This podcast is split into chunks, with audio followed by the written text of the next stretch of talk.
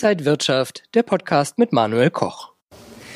Heute geht es um Altersvorsorge. Pensionskassen bekommen immer mehr Probleme. Ihre Finanzlage spitzt sich immer weiter zu.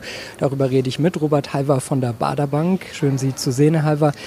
Gerade hat die BaFin zwei Pensionskassen dicht gemacht. 55.000 Pensionsanwärter hatten damit dann erst einmal zu kämpfen. Was ist da los bei den Pensionskassen? Ja, guten Tag zunächst mal. Ja, das Problem ist natürlich eins, Niedrigzinsphase. Man kann die Garantien nicht mehr einhalten, die teilweise mit Garantiezinsen von drei bis vier Prozent ja dann verkaufen. Und das geht ja nicht mehr bei einem Niedrigzinsumfeld, das sogar negative Renditen hat. Von Inflation wollen wir jetzt gar nicht reden. Das heißt, hier ist dann wirklich die Bedrohung sehr stark und dann muss man wirklich auch Sorge haben, dass eine vernünftige Rendite längerfristig überhaupt noch erwirtschaftet werden kann.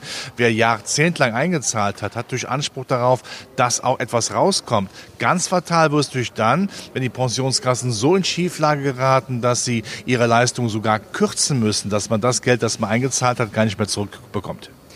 Lassen wir uns ein paar Punkte mal aufgreifen. Momentan stehen 36 von 135 Pensionskassen unter Beobachtung. Könnten da bald noch mehr abgewickelt werden? Die Niedrigzinsphase wird nicht enden. Das ist für mich sowas von klar, wie die Sonne scheint. Ja, das heißt, es gibt noch mehr Pensionsgas, die Probleme bekommen werden. Woher soll man die Erträge denn erwirtschaften? Schlimm wird es natürlich auch, wenn die Arbeitgeber nicht mehr nachschießen können in Pensionskassen, weil es die Arbeitgeber gar nicht mehr gibt. Zum Beispiel, weil Corona dazu führt, dass Arbeitgeber bankrott gehen, pleite gehen, dann wird es natürlich ganz, ganz gravierend. Dann geht es massiv in die Leistungskürzung hinein. Und das heißt, die Pensionskassen werden in Zukunft weiterhin große Probleme haben. Das Ende der Fahnenstange, Fahnenstange ist noch nicht erreicht.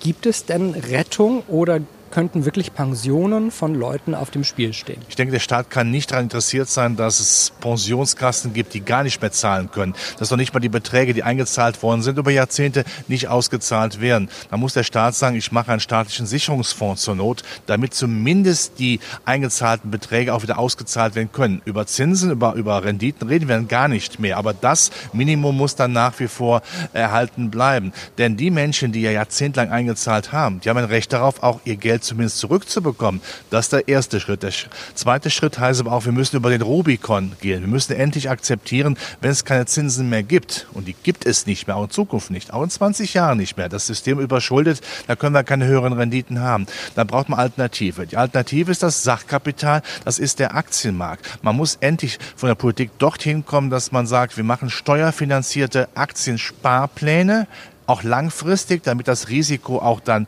äh, klein bleibt. Aber diese Rendite, die kann man, auf die kann man nicht mehr verzichten von Aktien. Wer auf Zinsen noch setzt, das ist fatal. Das sollte keine vorausschauende Finanzpolitik in Deutschland leisten müsste man das ganze Thema dann größer angehen, eine wirklich größere Reform der Pensionskassen ins Auge nehmen? Man muss alles auf den Prüfstand äh, stellen, genauso wie die Rentenversicherung, die Pensionskassen, die müssen abgesichert werden, dass zumindest die Altverträge eingehalten werden. Aber die Zukunft, neue junge Leute, die sollte man auf eine andere Basis bringen. Die klassische Pensionskasse mit Einzahlung und Garantiezins und alle sind glücklich, die wird es ja nicht mehr geben können. Und äh, man muss ja auch den Einzahlern das Gefühl geben, da kommt auch später noch was. Wenn da Unsicherheit da ist in einer sowieso schwierigen Zeit, ähm, das ist auch für die Seele nicht gut, das ist auch für das Wirtschaftsgeschehen nicht gut. Da gibt man auch viel weniger Geld aus, weil man denkt, man muss noch mehr sparen. Also endlich an Sachkapital denken, wie andere Länder, die Schweden machen es ja auch. Ein Land, das nicht für Marktradikalität bekannt ist. Also ab und zu die Augen aufmachen bei Politikern, ähm, die einfach sich vor Augen führen sollten, dass sie Pensionen bekommen.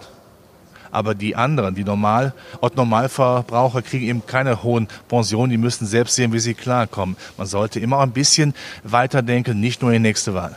Ist die Rente noch sicher, Herr Halver? Nein, die Rente ist sicher im Sinne, dass es sie gibt, aber die Rentenlücke wird ja mal größer. Wenn man sich mal einen Spaß macht, selbst die Rentenlücke zu berechnen, ja, äh, da kriegt man aber so große Augen. Also dringend, es ist dringend erforderlich, dass hier nachgearbeitet wird, aber bitte nicht nochmal mit mehr Zinsprodukten, sondern mit Sachkapital, mit Aktien. Und wenn wir das aufmachen, steuerlich fördern, ETF-Sparpläne, Fondssparpläne, dann sind wir auf dem richtigen Wege. Aber die Kuh muss auf dieses Gleis oder der Zug muss auf dieses Gleis gesetzt werden, damit der Zug auch laufen kann. Wenn man das nicht macht, ist man daran schuld, später mehr Sozialleistungen zahlen zu müssen.